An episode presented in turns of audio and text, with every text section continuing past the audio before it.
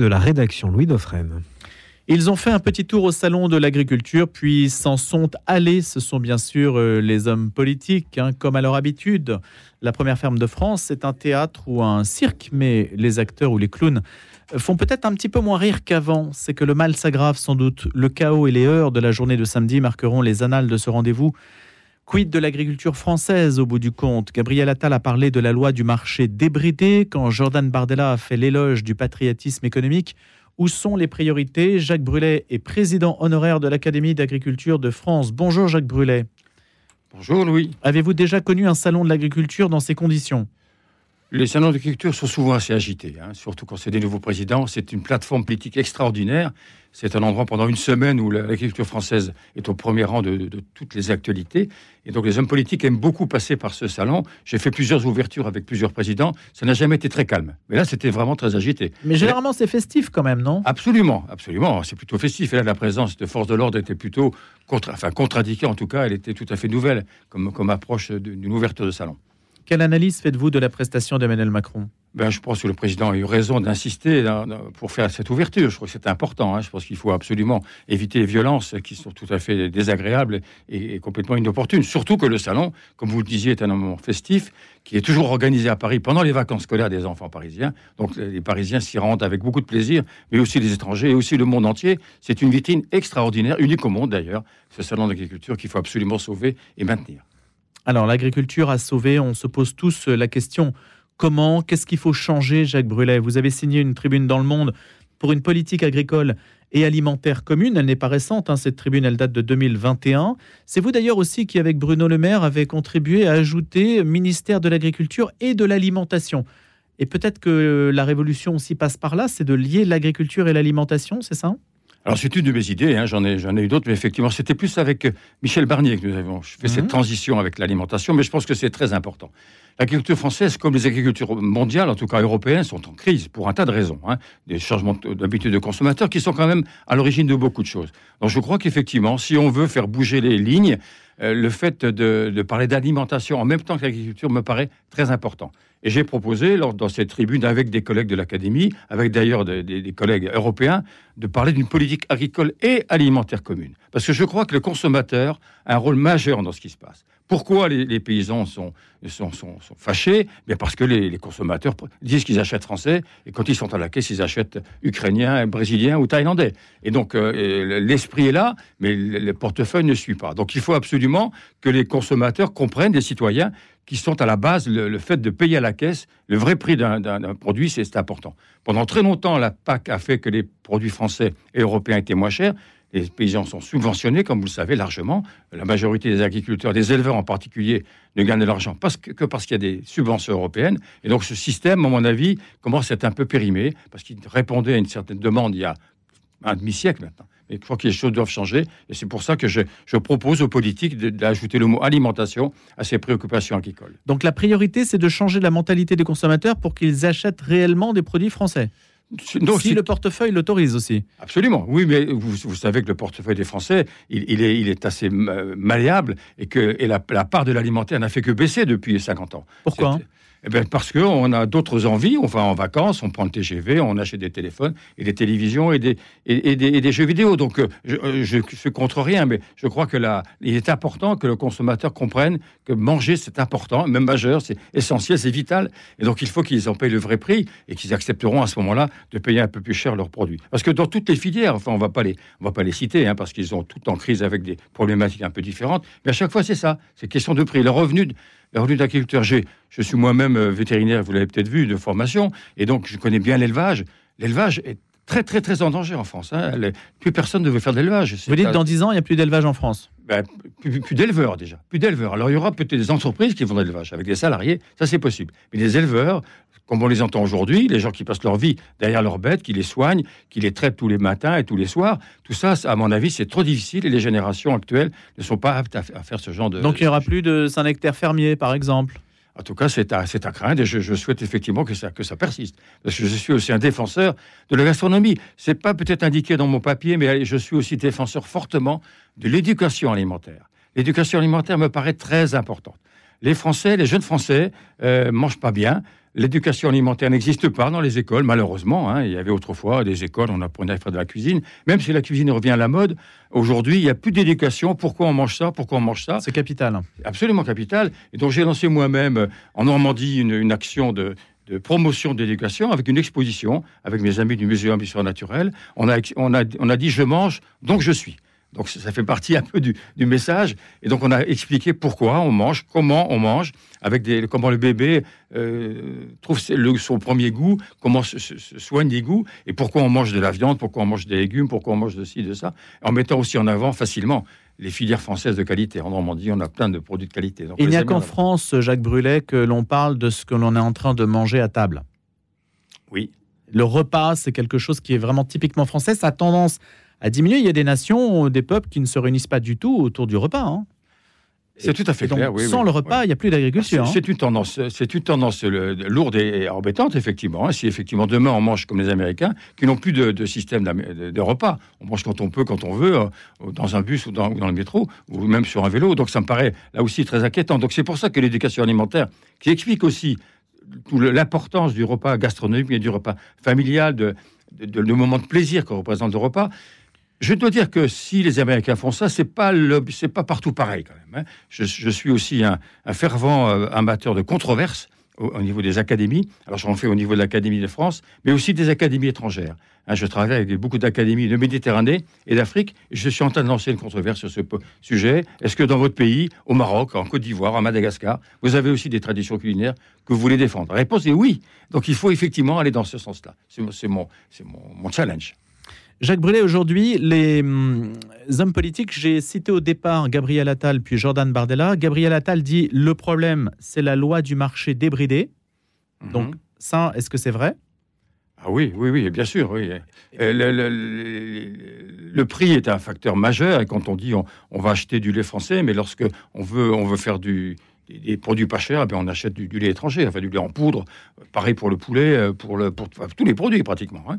Mais ça, il faut l'interdire? C'est possible de l'interdire? Non, je crois que c'est pas possible. Je crois que là-dessus, euh, c'est difficile de dire on interdit, on ferme les frontières, parce que la production française ne suffira pas déjà. Premièrement, en tout cas, pas pour le vin ou pour le blé, mais pour beaucoup d'autres produits, euh, la, production française ne suffira pas. Les fruits et légumes, par exemple, on n'est pas de mal avec, on pourra produire tout ce que mangent les Français. Donc il y a une adaptation, et je crois que la souveraineté alimentaire est une notion qui n'a pas été bien comprise. Je crois qu'il faut l'intégrer dans un cadre plus général. Il faut qu'on soit certain de ce qu'on mange, mais pas de dire on, produit absolument tout en France. Pourquoi pas demain tout à Paris ou encore ça, ça paraît un peu absurde. Donc il faut absolument qu'il y ait des échanges intelligents avec effectivement des niveaux de prix qui soient acceptables. Ce n'est pas possible en fait de produire déjà pour soi. La France n'a pas la capacité de nourrir sa propre population, 67 millions d'habitants. Si, la, la, réponse est oui, mais dans, des conditions économiques qui sont euh, difficiles notamment pour les fruits et légumes. Vous pouvez produire des fruits et des légumes euh, sous serre, en, Bretagne ou ailleurs, euh, mais avec des tarifs qui, n'ont rien à voir avec ce que font les Marocains ou les Espagnols. Et les vergers ont reculé de 14%. Les surfaces agricoles ne cessent de reculer. L'artificialisation des sols, on a perdu l'équivalent du département du Var en 2022, je crois. C'est considérable. Ça, c'est un vrai sujet. Alors, entre l'artificialisation des sols, le recul des surfaces agricoles, ça veut dire que euh, ça fragilise quand même la, la, la production. Nous sommes d'accord, mais je, pense qu'il y a des solutions. Euh, il y en a une qui s'appelle l'agriculture urbaine. Figurez-vous que c'est un sujet que, j'aborde aussi avec des collègues qui prend beaucoup d'importance. Autrefois, à Paris, les maraîchers travaillaient dans la grande ceinture parisienne. Ils alimentaient tous les fruits et légumes et les halles de Paris étaient, recevaient que des fruits et légumes qui poussaient en Seine-et-Marne en Seine-et-Oise. Donc tout ceci a été, perdu pour des raisons d'artificialisation, d'urbanisation que vous avez bien cité, mais c'est des sujets qu'on peut reprendre. Je, pense à des pays africains sur lesquels je travaille sont, qui sont partis sur ce genre de sujet. Donc il y a des solutions. Euh, mais ça demande effectivement une adaptation de, l'agriculture française. Si j'essaie, Jacques Brulet, justement, pour que notre public essaie d'avoir les, idées bien en place, si on peut dire. Un, dans votre discours, il y a l'éducation alimentaire, on en a parlé, c'est essentiel. Peut-être qu'on n'en parle pas assez d'ailleurs ailleurs, donc c'était bien de commencer par ça. Deux, sur la question du prix. Il y a la controverse sur les prix planchers. Il semble que les organismes ou les personnes qui comptent dans l'agriculture ne soient pas tellement d'accord avec l'idée d'avoir une sorte de prix administré, de prix plancher.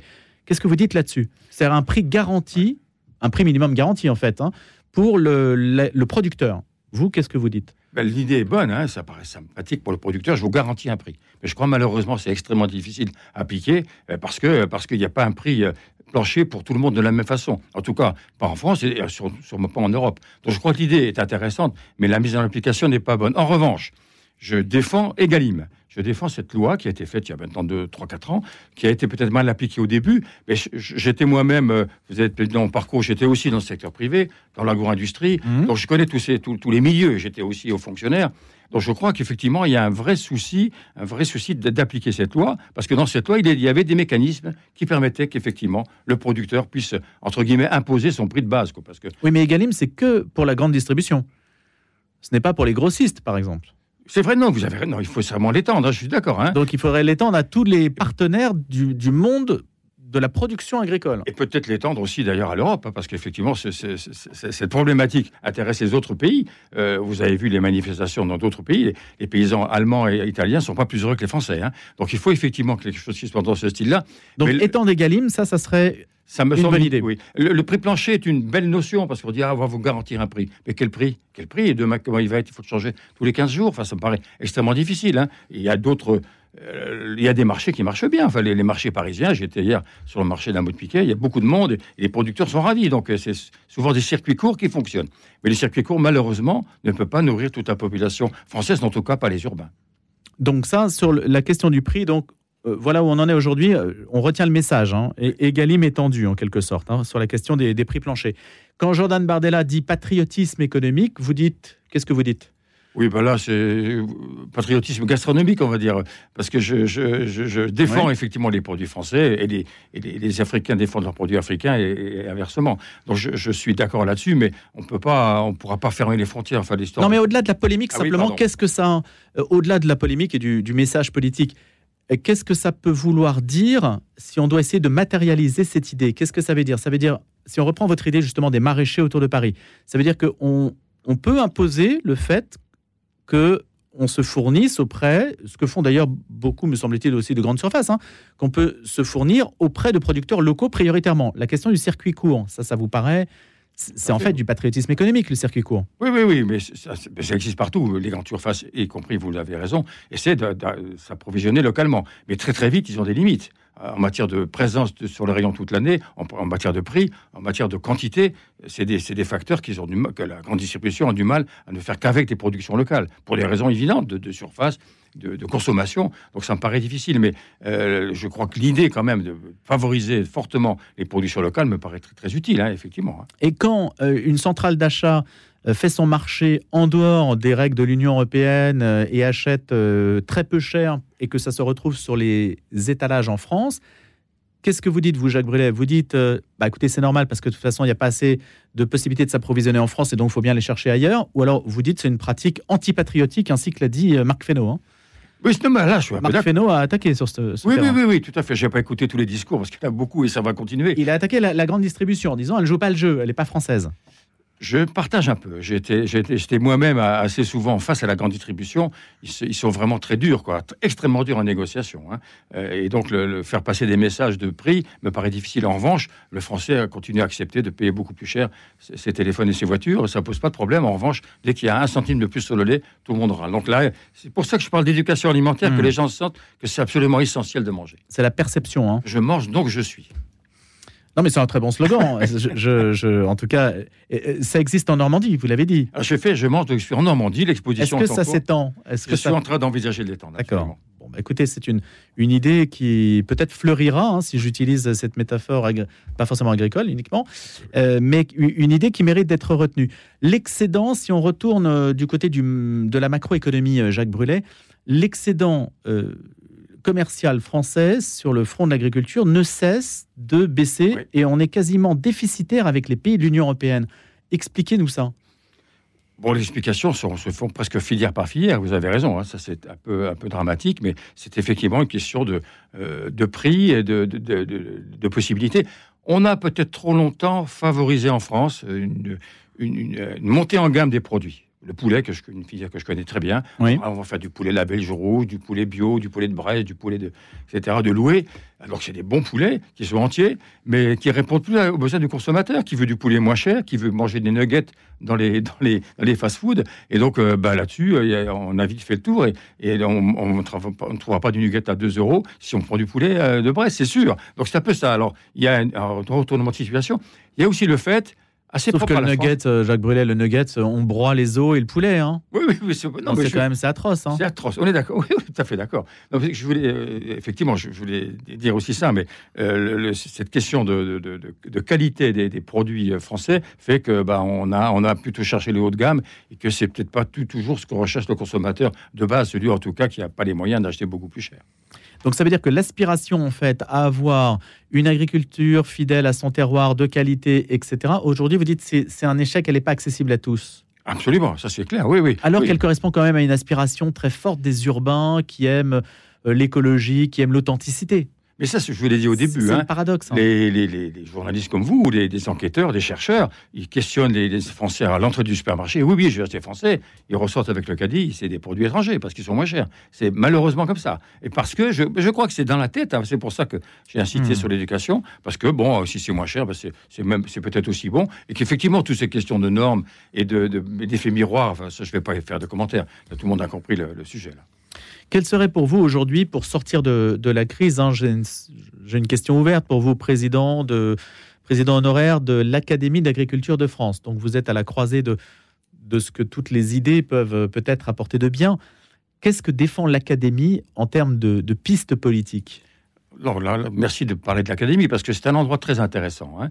Elle a 263 ans cette année, donc c'est une, vieille dame qui comporte des chercheurs, des scientifiques, des, éleveurs, des paysans, des fonctionnaires, des, industriels. Et donc on, se, discute fortement là-dedans. Et donc on essaie de trouver des pistes intéressantes.